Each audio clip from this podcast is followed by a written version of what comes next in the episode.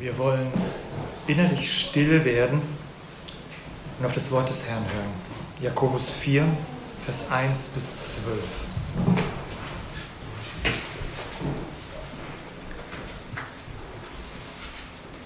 Woher kommen die Kämpfe und die Streitigkeiten unter euch?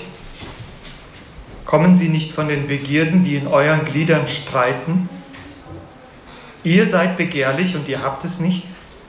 Ihr mordet und neidet und könnt es doch nicht erlangen. Ihr streitet und kämpft, doch ihr habt es nicht, weil ihr nicht bittet. Ihr bittet und bekommt es nicht, weil ihr in böser Absicht bittet, um es in euren Begierden zu vergolden.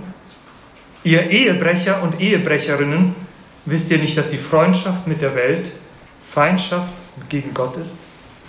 Wer ein Freund der Welt sein will, der macht sich zum Feind Gottes.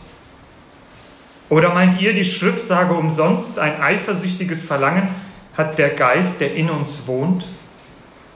Umso reicher aber ist die Gnade, die er gibt. Darum spricht er, Gott widersteht den Hochmütigen, den Demütigen, aber gibt er Gnade. So unterwerft euch nun Gott, widersteht dem Teufel, so flieht er von euch. Naht euch zu Gott, so naht er sich zu euch. Reinigt die Hände, ihr Sünder, und heiligt eure Herzen, die ihr geteilten Herzens seid. Fühlt euer Elend, trauert und heult. Euer Lachen verkehre sich in Trauer und eure Freude in Niedergeschlagenheit. Demütigt euch vor dem Herrn, so wird er euch erhöhen. Redet nicht Schlechtes gegeneinander. Brüder, wer gegen einen Bruder Schlechtes redet und seinen Bruder richtet, der redet Schlechtes gegen das Gesetz und richtet das Gesetz. Wenn du aber das Gesetz richtest, so bist du nicht ein Täter, sondern ein Richter des Gesetzes. Einer ist nur der Gesetzgeber, der die Macht hat zu retten und zu verderben. Wer bist du, dass du den anderen richtest? Soweit das Wort des Herrn. Herr, wenn wir diesen Abschnitt heute Morgen vor uns haben, so sprich du bitte hinein in unser Leben, in mein Leben hinein. Lass mich ergriffen sein von dieser Ermahnung, die Jakobus damals an die Geschwister gegeben hat, viele hundert Jahre vor uns. Lass dieses Wort heute lebendig werden, dass wir verstehen, wie es uns anspricht. Das kann ich nicht tun. Das kannst nur du durch deinen Heiligen Geist. Und so wirke bitte. In deinem Namen, Herr Jesus Christus. Amen. Ich habe bereits beim letzten Mal erwähnt, dass das Anliegen des Jakobus in diesem Brief hauptsächlich darum geht, dass er seine Leser zur Echtheit aufrütteln möchte in dem Brief. Das wird mir, je mehr ich durch den Jakobusbrief gehe, immer mehr deutlicher. Das scheint so ein, eine Linie zu geben, ein Gesamtthema. Er will es, oder mit anderen Worten zu sagen, er will die Leser anpacken an den Schultern und sagen, belügt euch nicht selbst, macht euch doch bitte nichts vor. Seid echt, sagt er zu ihnen. Man kann nämlich eine sehr lange Zeit eine ordentliche Fassade pflegen, ohne dass jemandem auffällt, dass dahinter etwas faul ist. Und das Schlimmste ist, wenn es dann einem selbst nicht mehr auffällt und man anfängt, seine eigene Vorstellung zu glauben. Denn Selbstbetrug ist der schlimmste Betrug. Doch es gibt Bruchstellen innerhalb dieser Fassade, die darauf deuten lassen, hey, da stimmt was im Hintergrund nicht. Vor einiger Zeit war ich auf der Baustelle beim bei der Familie Templin, ist heute jetzt leider nicht dabei, aber die mussten ein paar Wände aufklopfen und als sie das aufgeklopft haben, haben sie gemerkt, dass das ganze Rohrleitungssystem dahinter dringend eine Erneuerung benötigt. Das hat sie nicht sehr glücklich gemacht. Aber das ist es. Außen war die Wand schön. Aber als man angefangen hat, da ein bisschen zu klopfen, oder vielleicht gab es da schon Anzeichen, da hat man gemerkt, upsa, da stimmt was nicht. Jakobus hat hier in diesem Text in der Gemeinde eine Bruchstelle entdeckt. Und wisst ihr, was er macht? Er nimmt den Hammer und klopft ein bisschen da drauf. Und je mehr er klopft, desto mehr tut sich auf, was dringend den Klempner benötigt. Die Bruchstelle, die hier sichtbar geworden ist, ist Streit in der Gemeinde. Und der Blick hinter die Fassade offenbart ein geteiltes Herz. Das entnehme ich aus dem Text Vers 8. Das scheint für mich so eine Mitte von diesem Text zu sein. Ein geteiltes Herz. Und deswegen möchte ich heute Morgen, dass wir über unser Herz nachdenken. Über unser Herz, was manchmal geteilt sein kann. Was ist ein geteiltes Herz? Nun, ein geteiltes Herz ist eins, das nicht mehr ganz ist. Ein geteiltes Herz ist ein Herz, was auf der einen Seite dem gefallen will und auf der anderen Seite jemand anderem gefallen will. Und das passt nicht. Ein geteiltes Herz ist bald ein zerrissenes Herz und eins, was nicht mehr funktionstüchtig ist. Es ist wichtig, dass wir über unser Herz nachdenken. Denn allzu oft bleiben wir mit uns selbst und unseren Kindern an den äußeren Handlungen stehen, statt reinzugehen und in unser Herz zu schauen, was passiert denn da eigentlich? Und deswegen möchte ich aus dem Predigtext heute Morgen über drei Punkte eines geteilten Herzens sprechen. Und der erste Punkt ist das geteilte Herz und seine Qual. Das sind die Verse 1 bis 3. Ich darf die Verse einmal lesen. Woher kommen die Kämpfe und die Streitigkeiten unter euch? Kommen sie nicht von den Lüsten, die in euren Gliedern streiten? Ihr seid begehrlich und ihr habt es nicht, ihr mordet und neidet und könnt es doch nicht erlangen, ihr streitet und kämpft, doch ihr habt es nicht, weil ihr nicht bittet, ihr bittet und bekommt es nicht, weil ihr in böser Absicht bittet, um es euren Lüsten zu vergeuden. Das, was Jakobus hier beschreibt, wisst ihr, wonach das klingt? Nach dem Kampfplatz in einer Arena und nicht nach einer Gemeinde. Das ist ja das Schlimme. Dieser Kampfplatz, den er hier beschreibt, beschreibt er mitten aus dem Leben der Gemeinde heraus. Denn Jakobus beschreibt hier nicht Menschen, die irgendwie außerhalb der Gemeinde sind. Er beschreibt nicht die böse Gesellschaft, über die wir so gerne schimpfen. Er beschreibt, was steht da? Woher kommen die Kämpfe und die Streitigkeiten unter euch? Unter euch. Die Adressaten dieser Ermahnung sind also Mitglieder der Gemeinde. Und ganz ehrlich, leider können wir Jakobus nur zustimmen.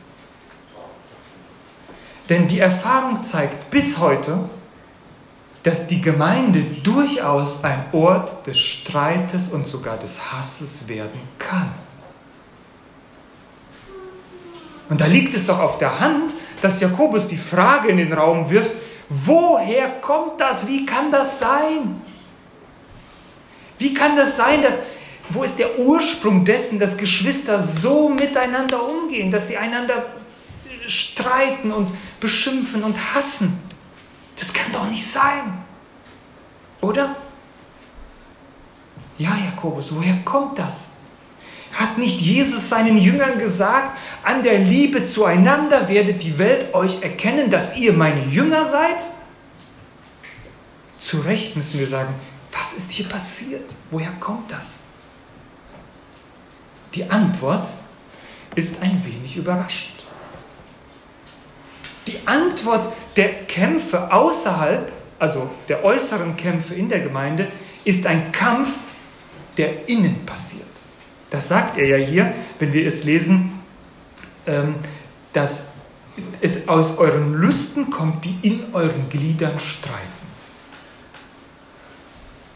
Jakobus spricht davon, dass Lüste in den Gliedern streiten. Was bedeutet das? Nun, als Menschen sind wir so geschaffen worden, dass wir Bedürfnisse haben. Wir haben körperliche Bedürfnisse und wir haben seelische Bedürfnisse.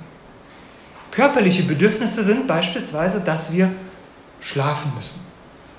Manchen ist das sehr wichtig, manchen nicht so wichtig. Und wir müssen essen. Sonst können wir nicht überleben. Das sind einfach körperliche Erfordernisse, körperliche Bedürfnisse, die wir haben. Aber auf der anderen Ebene gibt es seelische Bedürfnisse, die wir auch haben. Beispielsweise, dass wir Lebenssinn haben. Ohne Lebenssinn können wir nicht existieren. Und wir müssen Liebe haben. Das ist auch ein seelisches Bedürfnis. Mit diesen Bedürfnissen hat Gott mich und dich geschaffen. Das ist normal. Und das gehört auch dazu, zu dem, was Gott damals, als er Adam und Eva geschaffen hat und gesagt hat, das ist sehr gut. Aber was ist passiert? Durch den Sündenfall ist alles verdorben worden. Ich übertreibe nicht, das ist noch schlimmer. Es ist wirklich, alles ist durchsetzt durch die Sünde. Und ganz besonders hat sich die Sünde durchgesetzt in unseren Bedürfnissen und hat aus unseren Bedürfnissen einen Kampfplatz gemacht, der ist schrecklich. Und gerade da, wo wir eigentlich ein natürliches Empfinden haben, etwas zu brauchen, hat sich aus einem Bedürfnis eine Begierde entwickelt.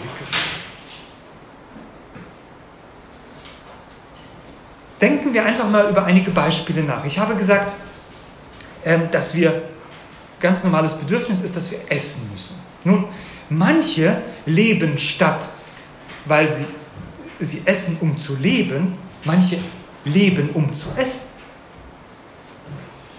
Versteht ihr das? Manche haben den Sinn ihres Lebens darin verstanden, dass sie sagen, ich muss essen. Und nehmen wir mal ein anderes Bedürfnis, Lebenssinn. Durch die Sünde verdorben und ab ähm, verändert, werden Menschen ohne Gott total orientierungslos. Die haben einfach keinen Lebenssinn mehr. Und dann suchen sie Lebenssinn in den abstrusesten Dingen dieses Lebens. Manche sammeln Briefmarken, das ist ja noch harmlos. Aber andere versuchen ihren Lebenssinn in Dingen zu verwirklichen, wie beispielsweise Familie. Und wir sagen, Familie, Alex? Doch, doch. Es kann sein, dass Familie ein Lebenssinn für mich wird und ist völlig daneben. Oder Arbeit. Und so weiter. Und da gibt es Menschen, die sind immer auf dieser Suche nach ihrem Lebenssinn und manchen führt es echt, manche führt es in den Selbstmord. Liebe. Wahrscheinlich ist hier an dieser Stelle der größte Bruch passiert in unseren Bedürfnissen, wo die Sünde hineingekommen ist und sie hat, sie hat so viel gerade an diesem Punkt kaputt gemacht. Eigentlich ein normales, gesundes Empfinden, was wir für Liebe haben, hat sich entwickelt zu dem, dass wir aus dem, dass wir uns selbst vergöttern, dass wir zur Selbstverliebtheit gekommen sind, dass wir dauernd streben nach Annahme, nach, nach einem falschen Selbstbewusstsein und so weiter. Ihr wisst diese ganzen Facetten. Jetzt aber nochmal zurück zu dem, was Jakobus hier sagt. Also er sagt, eure Kämpfe und Streitigkeiten in der Gemeinde kommen daher, dass eure Lüste, also eure Begierden, in euren Gliedern miteinander streiten. Und was er meint, wird in den nächsten Versen äh, deutlich. Er sagt, ihr seid begehrlich, aber ihr bekommt nicht das, was wonach ihr begehrt.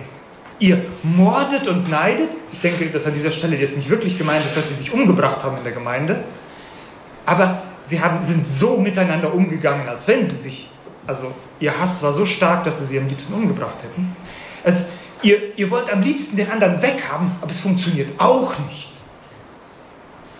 Und dann sagt ihr, ihr, ihr streitet und kämpft, aber wisst ihr was? Ihr erreicht euer Ziel nicht. Um das zu verstehen, denken wir noch mal einen Schritt weit zurück. Unsere Bedürfnisse sind durch die Sünde zu Begierden geworden.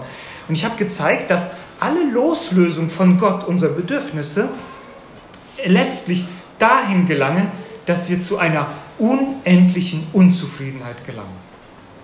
Unendliche Unzufriedenheit. Ohne Gott bist du unzufrieden und zwar dein ganzes Leben lang. Ich meine nicht, dass es mal eine Zeit lang geben kann, wo du zufrieden bist. Aber ohne Gott fehlt dir einfach immer was. Und du wirst deine Zufriedenheit suchen in bestimmten Dingen und schon hast du sie und schon zerfließt es dir wieder zwischen den Fingern und du hast wieder nichts davon. Und wir sind als Menschen im Prinzip das Opfer einer großen Lüge geworden, was schon damals unsere Ur-Ur-Ur-Urgroßeltern, Adam und Eva, drauf reingefallen sind. Nämlich, was hat der Teufel zu ihnen im Prinzip gesagt? Eva, du brauchst noch mehr. Du hast nicht genug. Das ist das, wo, wo der Teufel an uns drangekommen ist und hat uns gepackt. Und das ist mein und dein Problem bis heute. Wir sagen immer, wir wollen noch mehr, wir haben nicht genug. Kennt ihr dieses Lied, was wir zu Weihnachten singen? Wir sind nie zufrieden, nein, wir wollen immer mehr und doch bleiben unsere Herzen leer. Das ist das Lied Gott wurde arm für uns. Wir sind nie zufrieden, nein, wir wollen immer mehr und doch bleiben unsere Herzen leer. Und das ist das, wo Jakobus drauf zeigt, weil er sagt, daher kommt euer Streit in der Gemeinde. Wie kommt das? Der Streit kommt daher, dass ihr ständig darauf aus seid, eure Begierden zu befriedigen in der Gemeinde. Ihr seid dahin gekommen, weil ihr immer etwas erreichen wollt, aber ihr erreicht es nicht. Ihr schafft das nicht. Und dann seid ihr unzufrieden.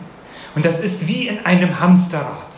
Ihr seid unzufrieden und dann nehmt ihr in eure Unzufriedenheit die anderen mit und sucht die, die Gründe immer bei anderen und dann geht das immer so weiter, immer so weiter und dann kommt ein Streit und ein Streit und ein Streit und Jakobus sagt, das ist das Problem bei euch. Beispielsweise nennt er das Thema Neid hier. Auch äh, im Abschnitt vorher, was wir letztes Mal betrachtet haben. Da gibt es Mitglieder in der Gemeinde, die nicht damit zurechtkamen, dass einige eine Position hatten, die ich doch haben will. Nochmal, ich will mehr. Ich will mehr. Ich habe das nicht, was der andere hat. Ich will doch auch das haben. Sie wollten Lehrer sein, Kapitel 2, Vers 1, sagt Jakobus das. Werdet nicht in großer Anzahl Lehrer, also strebt nicht danach. Da gab es wohl einige, die wollten unbedingt vorne in der Gemeinde stehen. Und schon, und schon ging es los. Da wurde die Lehrer ein bisschen auseinandergenommen und gesagt, ach, was ist das einer? Guckt mal, wie schlecht der ist. Guck mal, was der sagt, das stimmt doch gar nicht.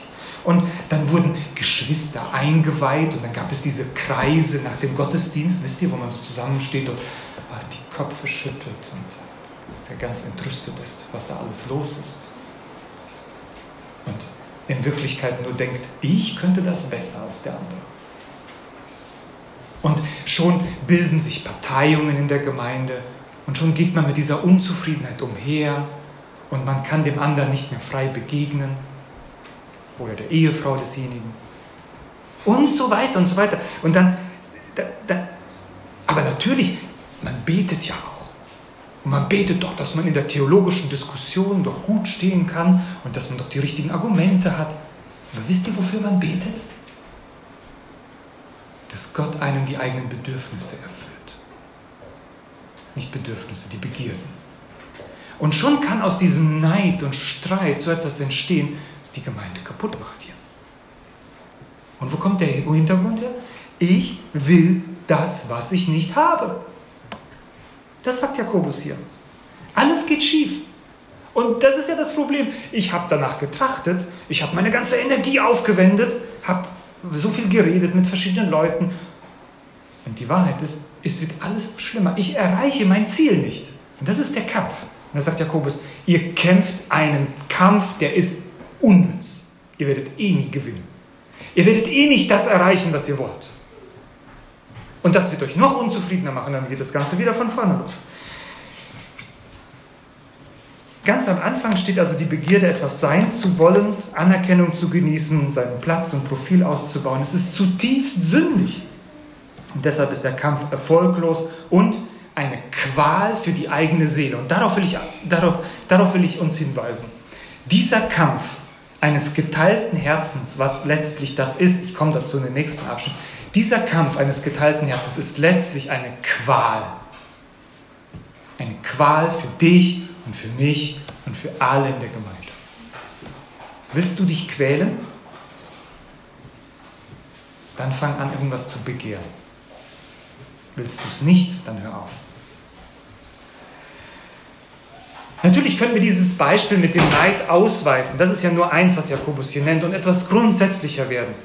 Und zum Beispiel auf Begierde unter Geschwistern in der Familie sein oder, ah, ich will euch als Kinder ein Beispiel nennen. Ich glaube, ich darf das tun, oder Liel? Wir hatten da gestern so eine Situation da mussten wir miteinander reden.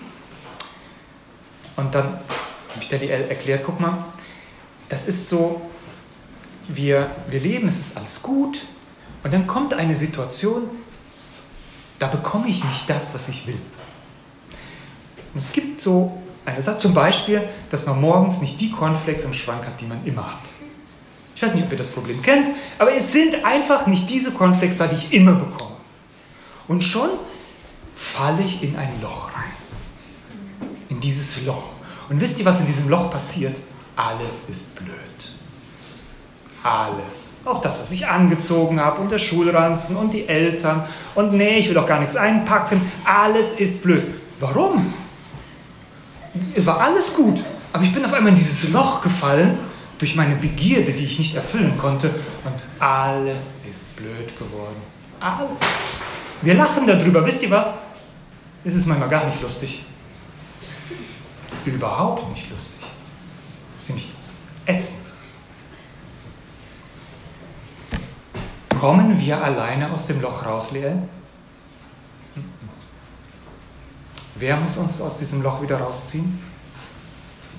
Jesus. Und warum sind wir in das Loch gefallen? Weil wir etwas haben wollten, was wir nicht hatten. Denkt daran das nächste Mal.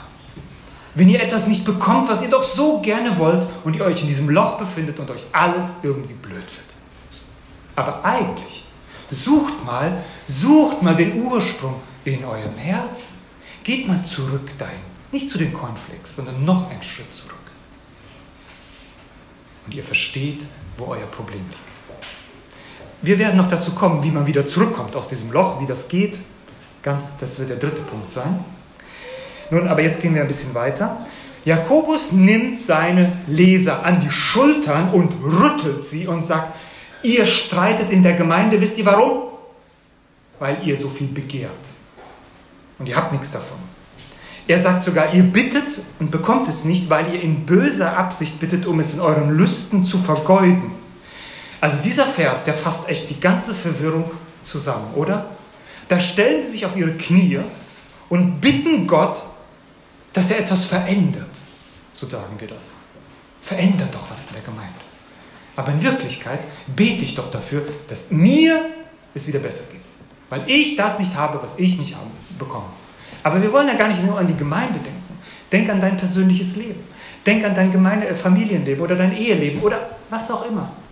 Du bittest Gott um etwas und in Wirklichkeit, wie sagt es Jakobus, bittest du nur, um es in deinen Begierden zu vergeuden.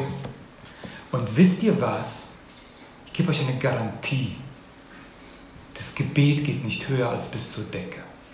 Gott hört dieses Gebet nicht.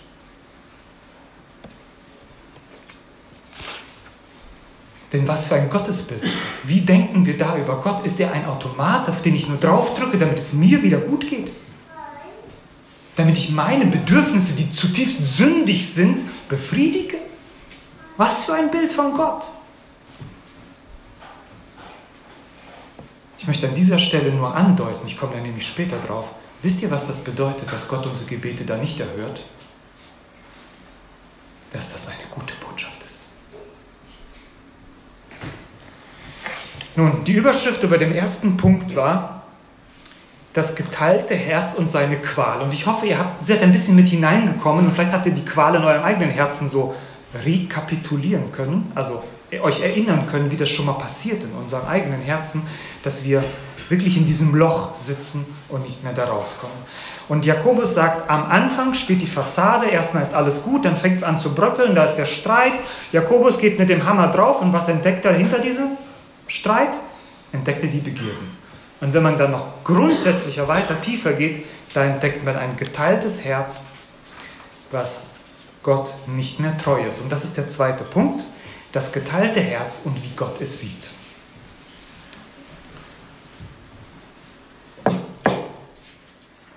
Wir sind es gewohnt im Jakobusbrief, dass Jakobus seine Leser wie anspricht, liebe Brüder oder ihr geliebten Brüder. Wie spricht er sie jetzt hier an? Lest mal Vers 4. Gar nicht so nett. Ihr Ehebrecher und Ehebrecherinnen.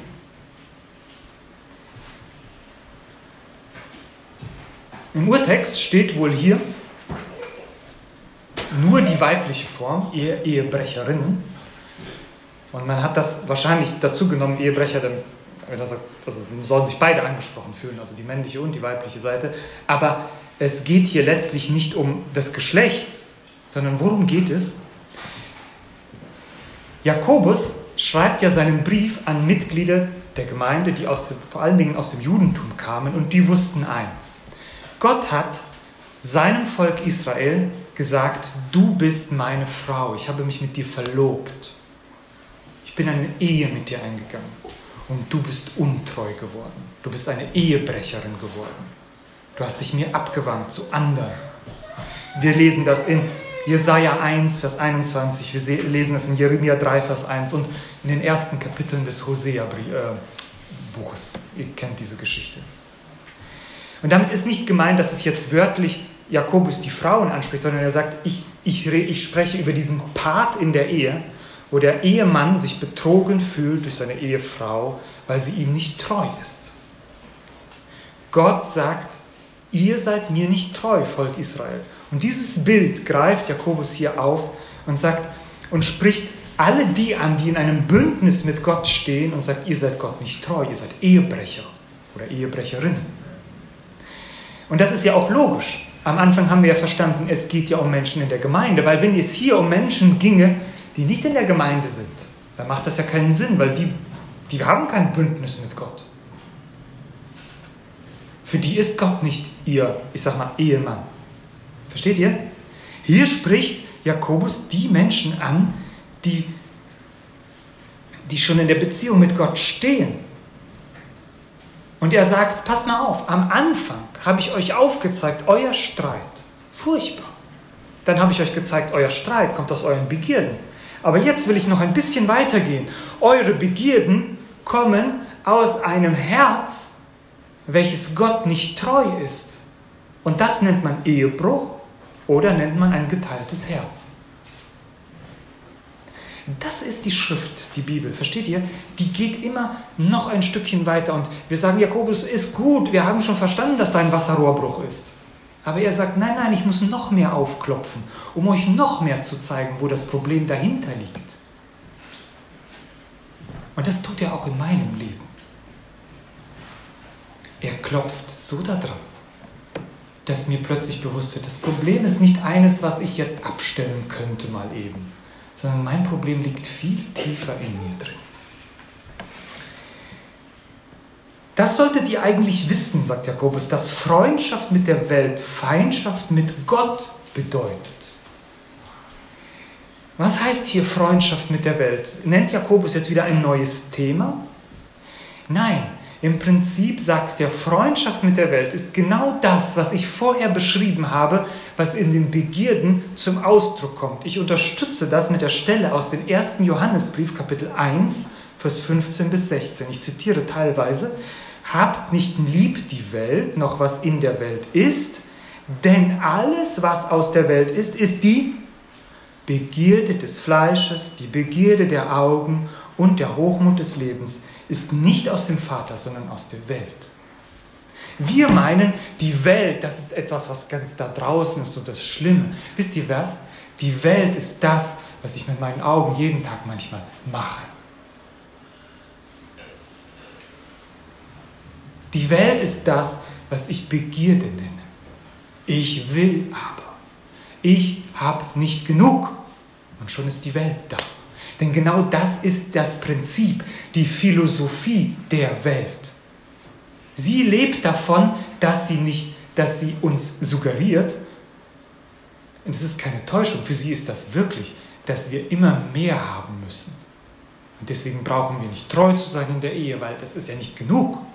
Und wir brauchen immer mehr in, in, in verschiedensten Bereichen unseres Lebens, weil sie ihre Erfüllung ihrer Sehnsucht niemals in Gott enden kann, sondern immer in verschiedene Sackgassen läuft und von einer Sackgasse in die nächste und ein total unruhe, un, unruhiges Leben führt. Und was ist passiert auch, wenn man dauernd in Sackgassen läuft? Man kriegt immer einen dicken Kopf, weil man immer gegen die Mauer läuft. Das ist das Problem.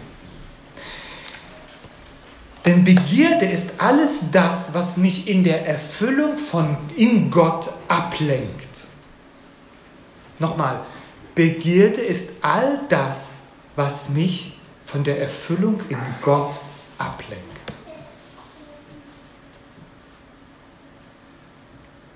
Kennt ihr Eifersucht? Meistens spielt Eifersucht ja mit Beziehungen wie Freundschaften, Familie oder Ehe eine Rolle. Und ein kleines Kind wird beispielsweise eifersüchtig, wenn die Mutter ein anderes Kind auf den Schoß nimmt. Das können wir uns ja sehr gut vorstellen, das kennt ihr alle. Fängt das an zu schreien. War vorher alles gut. Aber auf einmal merkt es, hey, das ist meine Mama. Die, diese Liebe darf sie gar nicht teilen mit jemand anderem. Dann wird ein kleines Kind eifersüchtig. Das kann noch nicht sprechen, aber das hat schon kapiert. Oder jemand wird eifersüchtig, ein Mädchen, ein junges Mädchen, weil sie ihre beste Freundin jetzt immer mit jemand anderem spricht. Und schon wird man eifersüchtig. Oder ein junger Mann wird eifersüchtig, weil seine Traumfrau plötzlich jemand anderer bekommt. Der wird, geht an die Decke und macht manchmal Dinge, die sind abenteuerlich. Lacht nicht, das kann passieren. Eifersucht ist eigentlich eine Eigenschaft, die sehr bittere Folgen für unser Leben kann, haben kann. Aber wisst ihr, worauf ich jetzt hinweisen will, ist auf Gottes Eifersucht. Denn im Prinzip ist Eifersucht in einer bestimmten Hinsicht etwas sehr Gutes. Ein gesundes Maß an Eifersucht sollte in der Ehe sein. Ich sollte mich innerlich aufregen, wenn ich merke, dass meine Frau mir nicht mehr allein treu sein will. Das ist normal. Und das ist das, was Gott hier sagt. Er sagt es hier in Vers 5, das kann unterschiedlich übersetzt werden. Ein eifersüchtiges Verlangen hat der Geist, der in uns wohnt. Oder in der anderen Übersetzung heißt es, eifersüchtig sehnt, sich, sehnt er sich nach unserem Geist, den er in uns wohnen ließ. Beide Übersetzungsmöglichkeiten haben jeweils einen anderen Schwerpunkt für eine Aussage, aber eins wird klar. Gott hat ein großes Problem damit, wenn mein Herz sich nicht mehr ihm alleine zuwendet, sondern sich abwendet von ihm. Und da wird sein Geist eifrig, denn er möchte das nicht. Er möchte, dass unser Herz ihm alleine gehört. Gott erwartet von seinen Leuten absolute Loyalität. Das bedeutet Treue, Zugehörigkeit. Und zwar nicht nur auf dem Papier, sondern Gott verbindet das mit einem Gefühl, mit Eifer. Ich eifere um mein Volk. Ich eifere für dich, damit du mir treu bist, weil du dich mir abgewandt hast. Das bedeutet in der nächsten Stufe, wenn, wir unseren, wenn unser Herz sich von Gott abwendet, Wisst ihr, was wir dann haben? Den größten Herrscher des Universums zum Gegner. dann hast du echt ein Problem. Also wenn du durchgefallen bist in der Schule und du bist, hast, hast die Sympathie deines, sagen wir mal, deines äh, Schuldirektors verspielt oder auf der Arbeit deines obersten Chefes, dann hast du echt ein Problem. Denn er ist derjenige, der zu sagen hat hier. Und wenn wir uns Gott abwenden, haben wir Gott zum Gegner, heißt es hier. Also nicht irgendeinem Engel, nicht irgendeine andere Macht, sondern Gott selbst stellt sich dir in den Weg. Gott selbst stellt sich dir in den Weg. Weil, 5. Mose, Juri hat das in der letzten Andacht bei uns im Leitungskreis noch gesagt, Schma Israel, Israel, der Herr ist der Gott, der eine. Du sollst den Herrn, deinen Gott, lieben von ganzem Herzen, von ganzer Seele, von deinem ganzen Gemüt. Du sollst den Herrn lieben mit allem, denn er ist der eine. Nur diesen einen sollst du lieben, keinen anderen sollst du mehr lieben. Dein Herz soll nur ihm gehören.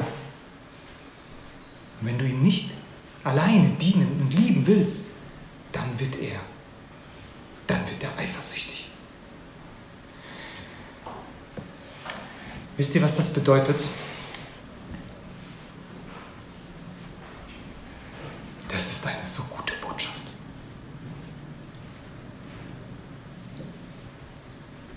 Ich finde, das ist eine der besten Botschaften, die es gibt. Dass Gott nicht will, dass du ihm wegläufst. Dass Gott dich so lieb hat, obwohl du ihm eine so untreue Ehefrau bist, dass er dir nachläuft und sagt, nein, ich stelle mich dir in den Weg, du kommst mir wieder zurück. Dein Herz ist so verdorben, du bist so voller Begierden, aber er stellt sich dir in den Weg und sagt, ich will aber diese Beziehung, dass du die wieder mit mir hast. Er sagt nicht, dann geh doch.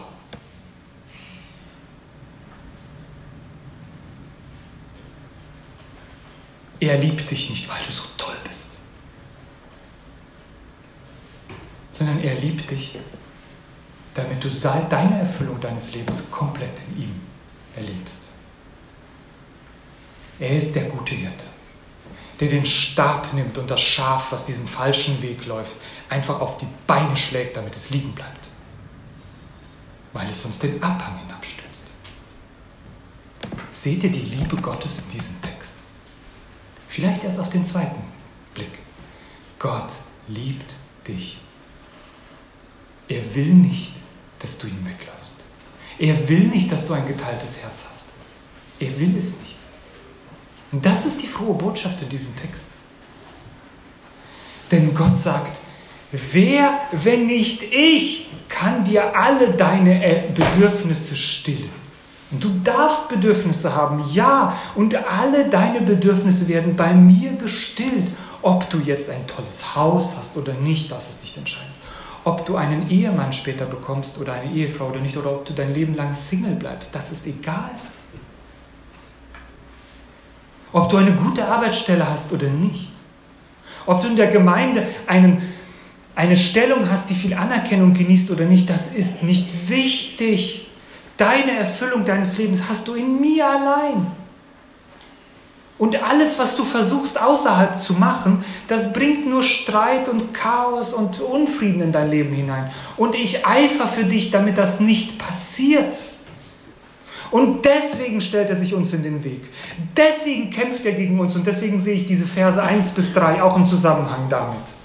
Dass er sagt, ich, der, dieser Kampf, der ist erfolglos weil ich mich dir in den Weg stelle. Es ist einfach eine Katastrophe, wenn er dich weiterlaufen ließe. Das ist die frohe Botschaft in diesem Text. Und damit komme ich zum letzten Punkt, das geteilte Herz und der Weg zurück. Entschuldigung. Ich möchte den Vers aus Vers 10 zitieren. Demütigt euch vor dem Herrn so wird er euch erhöhen. Wir erinnern uns, dass wir im Loch sitzen. Wir kommen da nicht raus. Und dann gibt es aber einen Weg nach draußen. Jakobus hat uns gezeigt, wo unser Problem liegt. Er hat uns zu unserem zerbrochenen, nein, nicht zerbrochenen, er hat uns zu unserem geteilten, ehebrecherischen Herz geführt, hat uns das Herz gezeigt und jetzt hat er aber auch noch eine gute Botschaft für uns. Es ist eben angeklungen. Die gute Botschaft ist, es gibt einen Weg zurück. Es gibt einen Weg, dass mein Herz wieder ein geeintes Herz wird, dass es Gott ganz gehört. Und in dieser Ernsthaftigkeit dieses Textes liegt eine große Freude und eine große Verheißung. Das Mittel dafür ist Buße und Demütigung. Es ist eine interessante Parallele, wenn wir diese Aufforderungen, die hier kommen, ich werde nicht auf jede Aufforderung eingehen, wenn wir sie einfach mal an die Geschichte des verlorenen Sohnes dabei legen. Kinder, ihr kennt doch die Geschichte des verlorenen Sohnes, oder? Was hat er gemacht? Er hat seinen Vater tief enttäuscht. Er ist zu seinem Vater zu Lebzeiten gekommen und hat gesagt, gib mir mein Erbe für mich, ich will mehr haben. Ich will nicht erst warten, bis du. Versteht ihr wieder diese Begierde? Ich will mehr, ich will jetzt. Und der Vater hat es ihm gegeben. Und was hat er damit gemacht? Er hat es verprasst. Und der erste Punkt, den ich euch hierhin äh, zeigen will, der Weg zurück ist, Vers 9, fühlt euer Elend, trauert und heult. Da sitzt der Sohn des Vaters, des edlen Vaters und wird zum Hüter von Schweinen. Er sitzt da wirklich im Elend, im Dreck. Er hat nichts mehr. Er hat das Portemonnaie leer. Er hat alles vergeudet. Er hat es für seine eigenen Lüste verbraucht. Und jetzt hat er gar nichts mehr. Und jetzt sitzt er dort bei den Schweinen, stinkt und es grunzt. Und er merkt, was mache ich hier? Was bin ich hier? Ich gehörte diesem Vater des Gutbesitzers, der alles mir gegeben hat. Ich hatte ein tolles Leben. Und jetzt sitze ich hier und ich merke mein eigenes Elend. Das ist der Weg zurück. Das ist der Anfang des Wegs zurück, dass Gott uns zeigt, wie elend wir sind.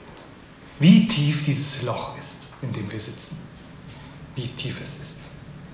Was habe ich gemacht? Was habe ich alles zerstört? Ich könnte wahnsinnig werden. Schaue einmal auf das, was du alles verloren hast, als du dich Gott abgewandt hast in deinem Herzen. Du kämpfst für dein Ansehen und kannst doch nicht mehr selbst in den eigenen Spiegel gucken. Was hat dich der Kampf um deine Begierden schon alles gekostet? Was hat es dich gebracht? Was hat es dir gebracht? Nichts, gar nichts, gar nichts. Du hast deine Kraft, deine Energie, du hast alles verbraucht. Nichts außer Enttäuschung. Gottes Wort fordert uns zur Freude auf, aber der Weg zur Freude führt immer erst durch das Tal der Tränen. Keinen anderen Weg für euch. Für dich, für mich. Wir wollen immer happy sein. Wer happy sein will, muss auch mal down sein. Damit wir wissen, was wirkliche Freude ist.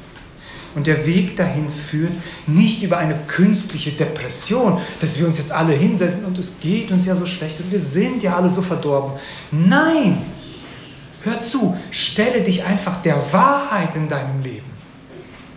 Das reicht schon.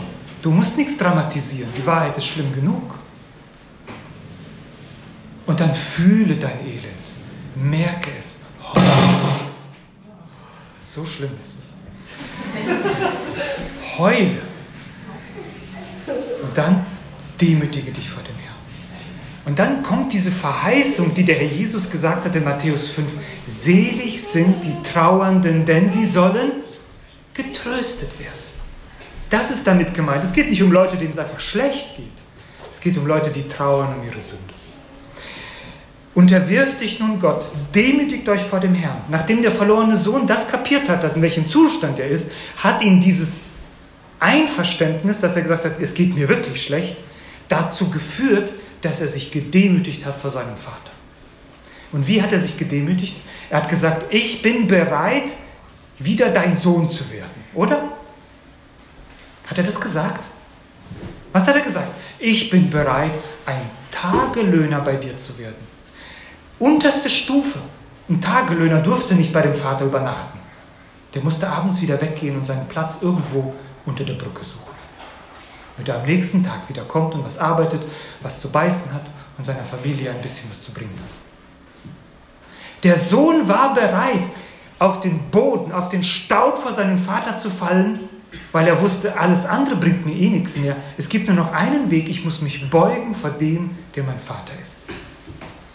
Dem, dem ich ins Angesicht widerstanden habe, dem ich frech gesagt habe, gib mir das Geld, was mir zusteht, vor dem beuge ich mich und sage, Schluss, ich habe dir nichts. Ich bringe gar nichts mehr von mir. Alles fängt an, sich zu ordnen, wenn wir uns einordnen. Alles fängt an, sich wieder zu ordnen, wenn wir uns einordnen. Und wisst ihr, wo unser Platz ist in Bezug auf Gott? Da unten. Demütige dich vor dem Herrn.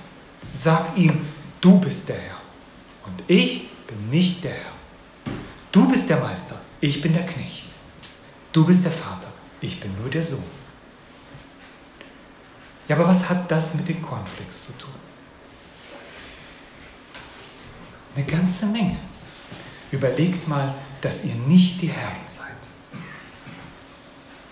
Fangt an zu akzeptieren, dass es Autoritäten über euch gibt und die oberste Autorität. Und in dem Augenblick, wo das klar wird, fängt sich an, in eurem Leben etwas zu ordnen. Das ist der Weg zurück. Wie gerne betrachten wir immer die gute Seite Gottes, seine Vaterschaft. Aber er ist nicht nur Vater, er ist auch Herrscher. Aber das meine ich nicht im negativen Sinne. Es gibt zwei Arten von Menschen, die sich Gott unterwerfen. Menschen, die ihn lieben und Menschen, die ihre Knie eines Tages vor ihm beugen müssen. Zu welchen Leuten willst du gehören? Zu denen, zu denen er sagen wird, beug deine Knie vor mir, damit ich den Fuß auf deinen Kopf setze, weil ich dich besiegt habe? Oder zu denen, die seine Kinder sind? Denn wir sind, wir kommen ja zu einem guten Herrscher. Und ich komme jetzt Richtung Schluss, wo es heißt, naht euch zu Gott, reinigt eure Hände, heiligt eure Herzen. Wir haben verstanden, dass der Weg zurück darüber führt, dass wir unser Elend merken, dass wir uns demütigen vor ihm. Und dann sagt er, gebraucht er hier Worte, die erinnern mich, oder auch die Kommentatoren, die erinnern einen an die Stiftshütte. Da war ein Nahen zu Gott möglich dadurch, dass man sich genaht hat, indem man erstmal am Becken die Hände gewaschen hat, dann hat man das Opfer gebracht und dann kam man erst immer näher zu Gott. Und wir kommen nur immer näher zu Gott, indem wir diesen Weg gehen. Diesen Weg, den einer für uns gegangen ist. Wer ist das? Jesus Christus. Er, der reine Hände behalten hat. Er, der als Opfer auf dem Altar starb. Er, der mitten durch den Vorhang hindurchging zu Gott. Wir hätten nicht diesen Weg zu Gott gehen können. Wir kommen aus der Grube nicht alleine raus. Aber er geht diesen Weg für dich. Geh ihm hinterher. Vertraue seinem Opfer. Vertraue seinem Werk. Und dann kommst du wieder raus. Ist dann egal, was passiert ist? Nein.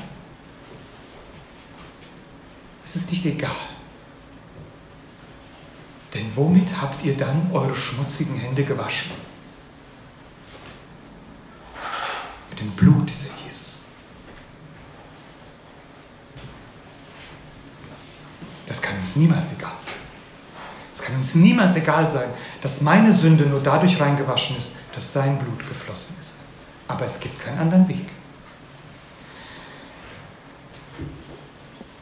Dem Demütigen aber gibt er Gnade. Und mit diesem letzten Punkt möchte ich abschließen. Hier möchte ich uns zum Schluss die Aufmerksamkeit hinlenken. Das ist das, wo wir innerhalb dieses Predigtextes verschiedenes gewichten können. Wir können bei dem Demütigen stehen bleiben. Wir können sagen, ja Herr, ich muss mich demütigen. Aber wisst ihr, wo wir auch stehen bleiben können? Dem Demütigen aber gibt Gott Gnade. Wir können bei dem Gott stehen bleiben, der uns Gnade gibt. Er zeigt uns unsere Verdorbenheit inmitten der Gemeinde. Und daher ist es bestimmt ein Text, der uns auch beschämt. Es ist wie eine Klassenarbeit, die wir zurückbekommen und unter der Klassenarbeit steht mangelhaft. Das kann uns auf der einen Seite depressiv machen aber auf der anderen Seite kann es mich anreizen und sagen, so, jetzt packe ich es an, jetzt habe ich es verstanden, jetzt muss ich lernen. Und wie, so wie dieser Text, wie eine Klassenarbeit ist, die ich zurückbekommen habe, ist sie aber mehr als nur eine Klassenarbeit. Sondern der Lehrer steht auf und sagt, komm, ich mache das mit dir. Ich hole dich aus der Grube heraus und wir gehen diesen Weg wieder weiter. Er gibt, er gibt diese Gnade den Demütigen. Er gibt sie. Er gibt sie dir. Demütige dich vor ihm. Das ist kein besonderes Werk. sondern das ist einfach, was Gott in dir wirkt, wenn du vor ihm zerbrichst. Wir haben es mit einem unglaublich guten Herrscher zu tun. Hab doch keine Angst, dich ihm ganz auszuliefern. Hab keine Angst, dass du etwas verlierst, wenn du dich nur noch auf Gott konzentrierst. Es ist genug da für dich. Und mit diesem letzten Gedanken möchte ich uns mitnehmen in die neue Woche. Dem Demütigen aber gibt er Gnade. Und dann denkt mal die Woche über über dieses Aber nach in diesem Text, in diesem Satz. Dem Demütigen aber gibt er Gnade. Was steckt in diesem Aber allein alles drin? Dieses Aber ist im Kreuz. In nichts anderem. Denn Gott ist, ist nicht schuldig, uns zu vergeben, nur weil wir uns demütigen. Das ist kein Automatismus. Er zeigt uns nur den Weg, wie es geht. Und dieses Aber wünsche ich uns, dass es über unserem Leben steht. Aber er gibt mir wieder Gnade. Ich möchte noch beten.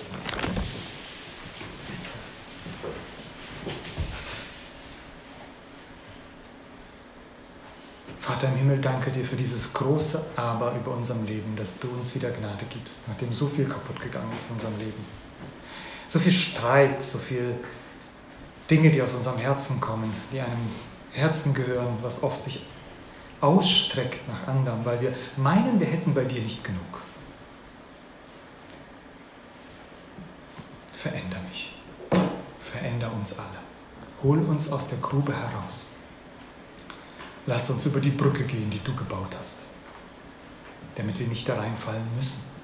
Veränder uns, heilige uns, dass wir dir allein gehören. Amen.